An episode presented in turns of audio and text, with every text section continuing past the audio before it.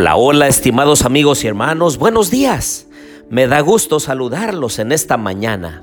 Les habla su amigo y hermano Marcelo Ordóñez y los invito a orar. Querido Dios y bondadoso Padre, en este día de preparación, te pedimos que nos ayudes a tener todo listo en la casa para recibir tu santo día. Pero en forma especial que nuestro corazón, nuestra mente, nuestra actitud sea la correcta para darte la bienvenida en tu día santo. Permite, Señor, que seamos bendecidos por ti en nuestro estudio de esta hora. Lo pedimos en el nombre de Jesús. Amén. El capítulo 2 de Marcos comienza con la fe de unos hombres para llevar a su amigo ante Jesús y ante las adversidades, ante las limitaciones que ellos tenían para llevar a su amigo ante Jesús ellos no se dejaron vencer. Y dice la palabra de Dios que quitaron parte del techo de donde él estaba y a través de una abertura bajaron la camilla en que yacía el paralítico. Y entonces Jesús resalta la fe de ellos y le dijo al paralítico, Hijo, tus pecados te son perdonados. Este milagro premia la actitud de los amigos del paralítico. Y así debiéramos ser nosotros. Ante alguna barrera, debiéramos nosotros seguir luchando para llevar a nuestros hijos, a nuestra familia, a nuestros amigos a los pies de Cristo, para que también el Señor les perdone sus pecados y los ayude a vivir una nueva vida.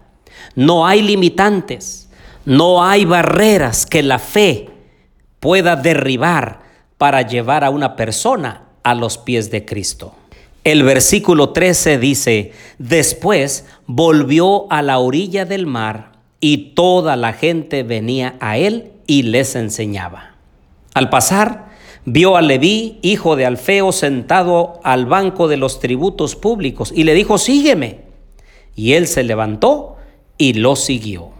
Así también hoy en día hay muchas personas que escuchan el llamado de Dios para convertirse al Evangelio, a las buenas nuevas, a creer en Jesús que un día volverá por segunda vez. Muchos se levantan y dejan las cosas materiales y pasajeras, las mundanales, para vivir una vida diferente y consagrada a nuestro Dios. Qué diferencia de la actitud de Leví Mateo, de aquel joven rico que cuando Jesús lo llamó también, él se fue triste porque tenía muchas posesiones. En este caso, Leví Mateo hizo una fiesta en su casa y dice el versículo 15 que muchos publicanos y pecadores estaban también a la mesa juntamente con Jesús y sus discípulos, porque eran muchos los que lo habían seguido. Así es como el Señor nos usa también para llevar a muchos a los pies de Jesús, llevar a nuestros amigos y colegas, llevar a los vecinos, llevar a las personas con quienes nos tratamos. De eso se trata el discipulado. Una vez que nosotros hemos aceptado a Jesús y le hemos entregado nuestra vida, entonces el siguiente paso es llevar a otros también a los pies de Cristo.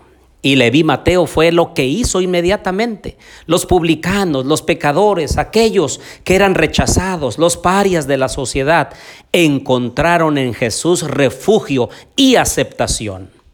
Por eso hoy en esta mañana, si alguno de los que nos está escuchando siente que su vida no vale nada o que quizá ha sido rechazado, hoy Puedo decirte con contundencia que Jesús está interesado por ti, te ama, te acepta tal y como eres y entonces te va a dar una nueva asignación, un nuevo propósito para vivir esta vida. Porque como bien dijo Jesús en el verso 17, no he venido a llamar a justos, sino a pecadores. Y si alguien estuvo sujeto a las críticas constantes, fue el Señor Jesús. Así que si alguien te critica por la vida que llevas, por la devoción, porque traes una Biblia bajo el brazo, porque ahora ya no ves videos seculares, música profana, ahora estás buscando las cosas de Dios, no tengas temor, sigue adelante. Los discípulos de Jesús fueron criticados porque cuando iban caminando por ciertos sembrados, tomaron con la mano unas espigas y entonces echaron a la boca unos cuantos granos de trigo. Y los criticaron y les dijeron, ¿por qué hacen en sábado lo que no es lícito? Y entonces el Señor Jesús les dice en el versículo 27 a esos que estaban criticando, a los escribas, a los fariseos, el sábado fue hecho por causa del hombre y no el hombre por causa del sábado. Por tanto, el Hijo del Hombre es Señor aún del sábado. Y es que las tradiciones y requisitos legales respecto a la observancia del sábado se habían ampliado para el primer siglo y hacían hincapié en los procedimientos para su observancia. En este proceso se había perdido de vista el propósito del sábado, que es la restauración física y espiritual de la persona. Jesús desea recapturar la dimensión gozosa del sábado como don de Dios para sus hijos. Implícitamente, este pasaje también enseña que el reposo del séptimo día de la semana no es solamente una institución judía, sino que abarca toda la humanidad, pues fue dada al principio, antes de que existiera tal nación.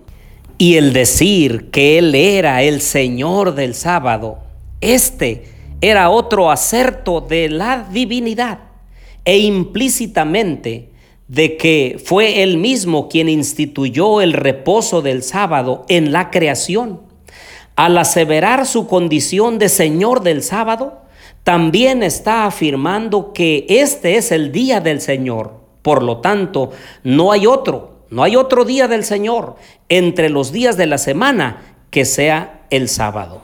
Así que hoy viernes es tiempo de hacer preparativos para descansar en el día del Señor. Hoy es el día de preparación, hoy es el día en el cual debemos asear la casa, tener la comida para hoy y para mañana tener todo listo en el hogar, un ambiente de alegría, de gozo, de alabanza y de gloria y honra y de adoración a nuestro Dios. Y que nuestro corazón esté preparado para recibir el refrigerio del Señor por medio de su Santo Espíritu. Los invito a orar.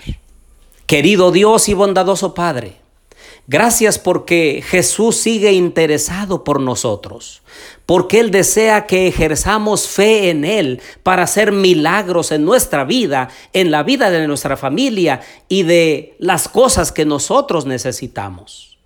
Te pedimos, Señor, que nos ayudes a vivir de acuerdo a tu voluntad.